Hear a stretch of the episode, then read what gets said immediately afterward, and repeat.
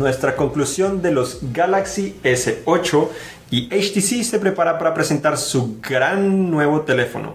Hola, soy Juan Garzón para Cine de Español aquí en actualización Android número 52, donde los mantenemos informados de lo más importante de todo lo relacionado a Android.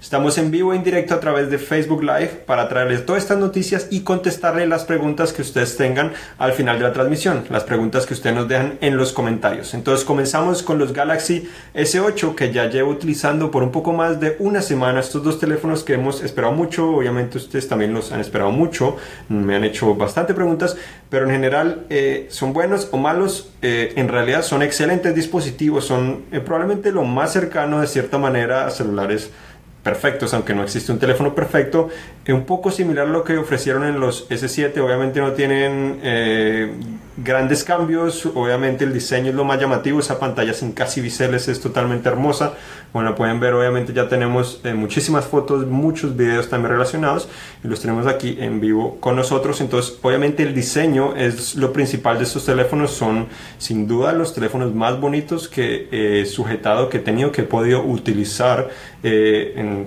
toda mi vida. Ese borde curvo se ve muy bien, el diseño simétrico lo hace sentirse muy bien en la mano, se ven mejor en persona lo que en realidad se ven en fotos, considero yo, son bastante delgados también los dos, se sienten aún más delgados porque tienen esa curvatura en la parte frontal y trasera, se sienten muy bien en la mano porque son muy ergonómicos también, aunque son un poco más altos que lo que estábamos acostumbrados anteriormente.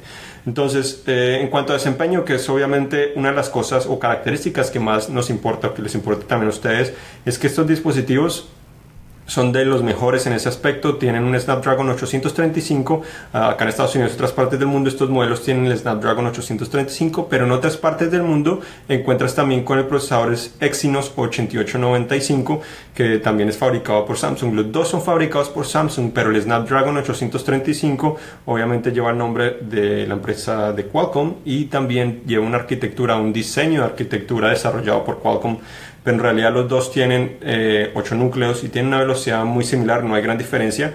Eh, aparte de eso, obviamente las cámaras, que es algo muy importante también, también toman excelentes fotos. No es un gran cambio en comparación al S7, pero sí tiene mejoras importantes. Al aire libre siguen tomando muy buenas fotos, eh, pero en, cuando hay poca luz, obviamente el S7 era un excelente teléfono, pero este logra tomar logra entender un poco mejor esas fuentes de luz que generalmente están eh, pues en, la en el anochecer o en la oscuridad. Entonces la logra eh, entender un poco mejor para ofrecer más detalle, que no se sobreexponga tanto y lograr ofrecer también más detalle de los objetos que se encuentran allí. Entonces no es demasiado drástico, pero sí se nota sobre todo en esas circunstancias cuando, cuando tomas esas fotos y también cuando hay objetos en movimiento, ya que ahora tiene eh, algunas mejoras en el procesamiento de imagen para permitir que esas, esos objetos en movimiento no Volkswagen eh, tan borrosos como antes lo pueden hacer. Entonces el cambio no es drástico, pero sí son mejores cámaras. Igualmente en la parte frontal encuentras eh, ahora una de 8 megapíxeles, que sí es una actualización en cuanto a megapíxeles y también tienen enfoque automático, lo cual funciona muy bien para selfies. También son unas de las mejores actualmente, pero obviamente la trasera es superior sin duda porque ofrece eh, muchas más cosas, tiene estabilización, de imagen óptica, más tecnología, entonces ofrece una mejor experiencia. comparación a los S7, me pareció que los S8 también logran capturar la foto un poco más rápido. Eh, no necesariamente puede ser porque el sensor es muy parecido, pero puede ser también por las especificaciones. Entonces algo que me gustó mucho, algo que de cierta manera el, el G6, el LG G6 no logra ofrecer eh, tanta velocidad para capturar fotos, logra capturar fotos muy buenas, excelentes fotos también, la flexibilidad de doble cámara, pero capturar fotos tan rápidamente no lo hacen como los S8, entonces algo para tener en cuenta. Cuanto duración a batería también que es algo muy importante, no tienen grandes cambios, especialmente el pequeño, el S8, tiene prácticamente una duración muy similar a la del año pasado. Nuestra prueba duró aproximadamente 16 horas, prueba de reproducción de vida continua cuando está en Wi-Fi, eh, cuando está con Wi-Fi desactivado en modo de avión eh, básicamente obtuvimos el mismo resultado a pesar de tener una pantalla más grande, lo cual es eh, admirable de cierta manera porque tiene el mismo tamaño de batería, pero también es sin duda en parte gracias a ese nuevo procesador que trae una un nuevo proceso de fabricación de 10 nanómetros, que es algo novedoso que estábamos esperando eh, anteriormente. En cuanto al Plus o Plus, eh, que tenemos acá, que sí es más grande. Eh, realmente la duración de la batería es un poco superior, obviamente, al S8, duró aproximadamente dos horas más, poco más de 18 horas en esa misma prueba. No es necesariamente las casi 20 horas que duró el S7 Edge, pero está al menos cerca. Es bastante, de cierta manera, bastante compacto para tener una pantalla 6.2 pulgadas, pero sí es más grande que el otro. Eh, en cuanto a otras características, pues tiene obviamente ya conocemos resistentes al agua, carga inalámbrica, el nuevo puerto USB tipo C, Android Nugget con una interfaz personalizada que es una de las mejores, me gusta, es más simple de cierta manera, pues puedes abrir el cajón de aplicaciones con tan solo deslizar arriba o abajo. Me gusta muchísimo más porque se parece a lo que Google integró en Pixel, que es bastante útil de cierta manera, entonces funciona muy bien. Eh, lo que me molesta es cuando estás, digamos, en el cajón de aplicaciones, cuando vas a buscar una aplicación se demora tan solo un poco más y cuando encuentras esa aplicación puedes ubicarla en el cajón de aplicaciones o puedes colocarla en la pantalla de inicio, no puedes desde ahí deslizar la pantalla de inicio o, o algo similar, entonces es algo que no es grave, pero es algo que a mí me frustra en ocasiones, esa es la única parte que he visto algunos eh, algunas ocasiones donde ha sido más lento lo que yo esperaba, en lo demás sí funciona muy bien, el desempeño es excelente en todas las maneras posibles. Tengo también muchísimas aplicaciones ha funcionado bien, eh, en general funciona un poco mejor que el, que el G6, no es un gran cambio que de noche a día, pero sí, eh, sí, es un poco más potente y más rápido. entonces en general, batería, diseño, desempeño, cámaras, software es probablemente de los mejores que hemos visto, pero tiene un punto negativo que probablemente los que ya vieron el análisis eh, ya conocen un poco más al respecto y es su lector de huella. Ya sabíamos que estaba en la parte trasera, eh, que iba a ser un poco molesto, pero ya en el uso es un poco diferente porque ya podemos convivir con eso. De pronto no es tanto que esté en la parte trasera al lado de la cámara, porque afortunadamente Samsung hizo algo bueno y es que ese lente tampoco mantiene tanto la huella de los dedos como lo hace la parte trasera. Entonces, a pesar de que lo medio ensucias, no se mantiene tan sucio tampoco. Se puede ensuciar obviamente más fácil que si lo tuvieras en otra parte, pero a pesar de que le colocas el dedo, no se ensucia tanto como tú esperarías. El problema, además de estar en la parte trasera, que está muy arriba, obviamente entonces con este, el plazo plus, cuando lo sostienes en la mano, eh, el dedo tiene que recorrer mucho espacio y no es cómodo. Si lo logro desbloquear ahí y utilizarlo, mi dedo es un poco difícil. Generalmente lo que termina haciendo es utilizar la otra mano para desbloquearlo. No es fácil de encontrar, pero utilicé la otra mano, entonces si quieres utilizarlo con la mano es un poco complicado.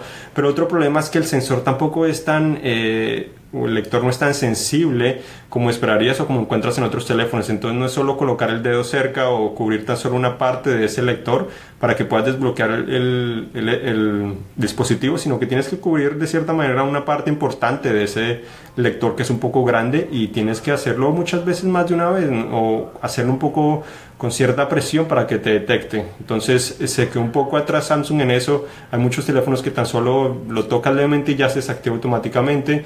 Este tienes que cubrir y además cuando lo cubres muchas veces se demora unos segundos en, un, un segundo aproximadamente o dos segundos en desbloquearse, entonces es un poco molesto. Es cierto, tiene reconocimiento facial, eh, muchos Androids también tienen eso, no es tan seguro, eh, varía mucho según las condiciones eh, de luz, entonces no creo que sea lo más recomendable.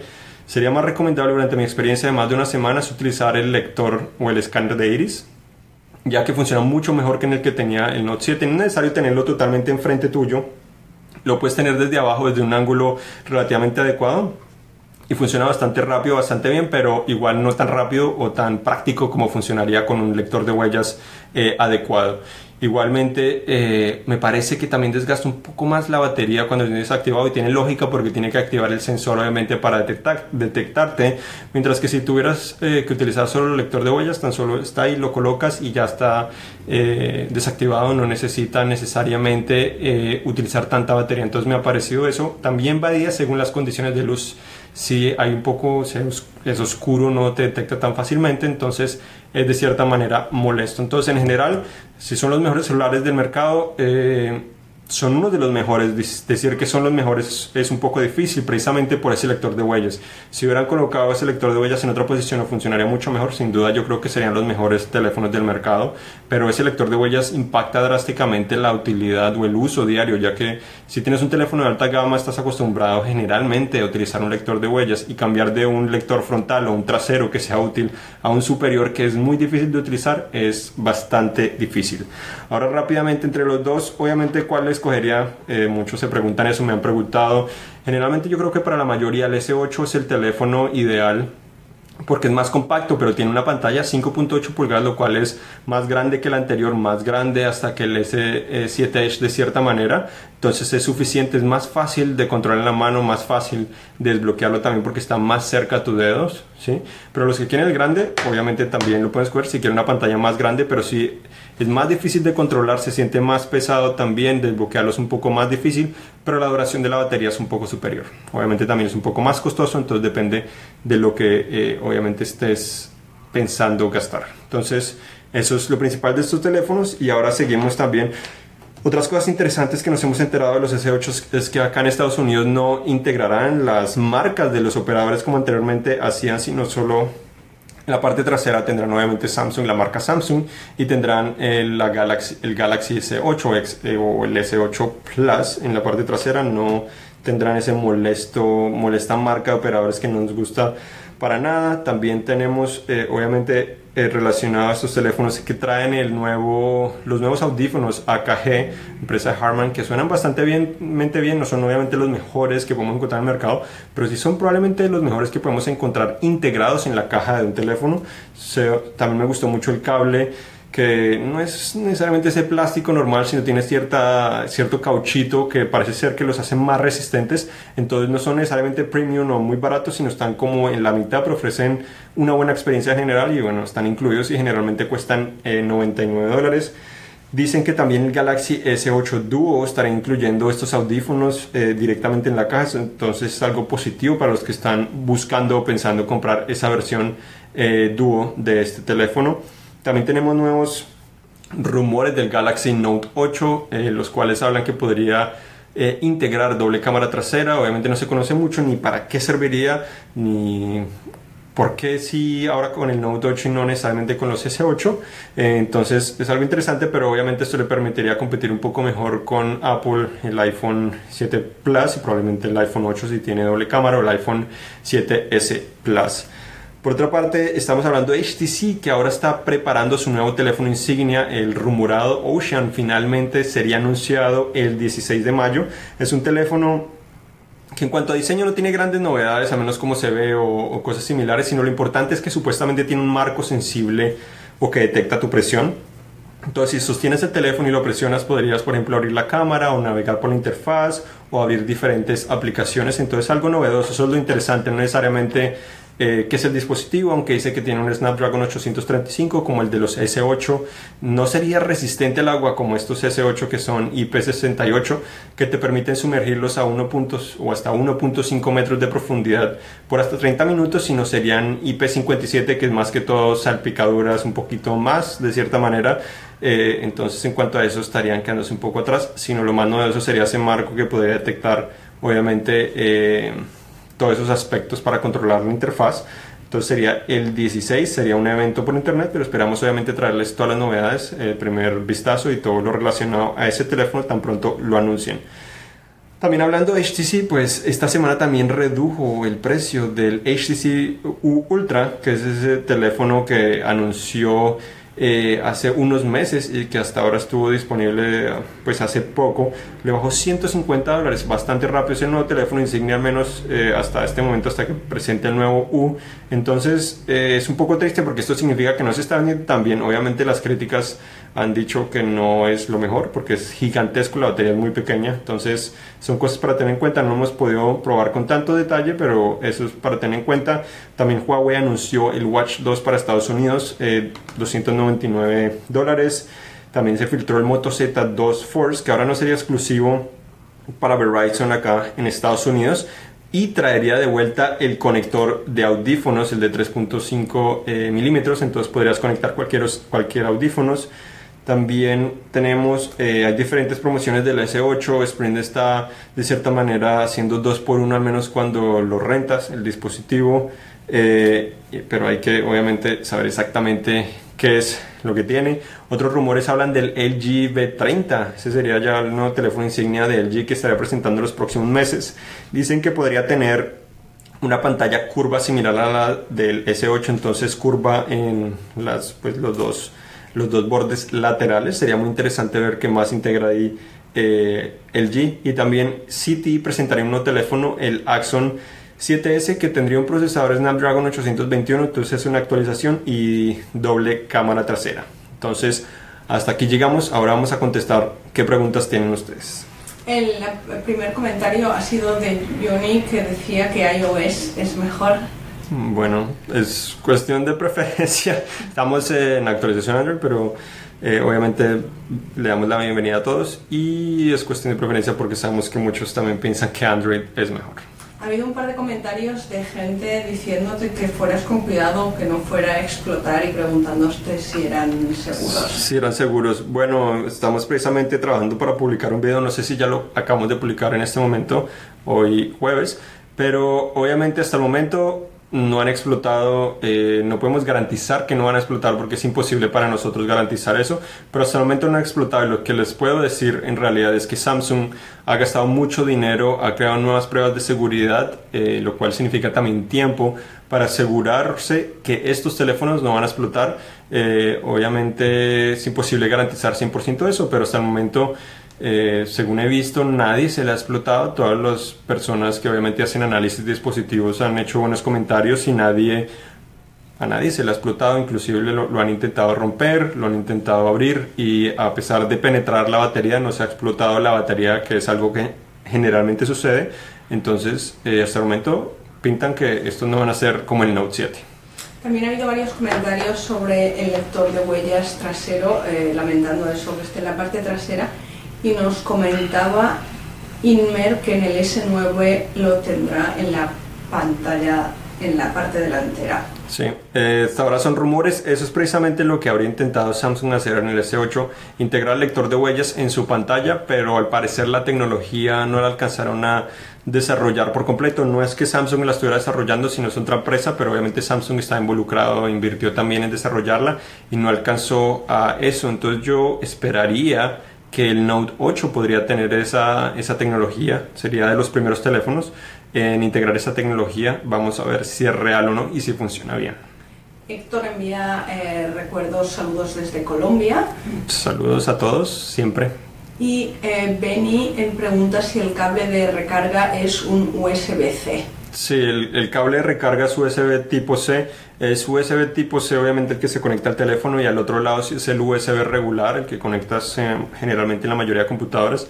Trae el mismo adaptador anterior que es el Adaptive Charger. Eh, el teléfono trae Quick Charge 2.0, no 3.0 ni 4.0, lo cual es un poco lamentable, pero según mis pruebas funciona bastante bien. No necesariamente la misma velocidad del Quick Charge 3.0, pero sí está bastante cerca. Es mucho más lento de cierta manera lo que es eh, OnePlus, el Dash um, Charging, la tecnología. Pero obviamente esa es la más rápida que hemos probado hasta el momento. Eh, entonces, en general es bastante adecuada. Leonardo quiere saber cuándo llega la nueva actualización para Note 5 a México. A México, todavía no está en México. Precisamente creo que la semana pasada comenzaron a habilitar el Note 5 acá en Estados Unidos en algunos operadores, si no me equivoco, ATT y Verizon.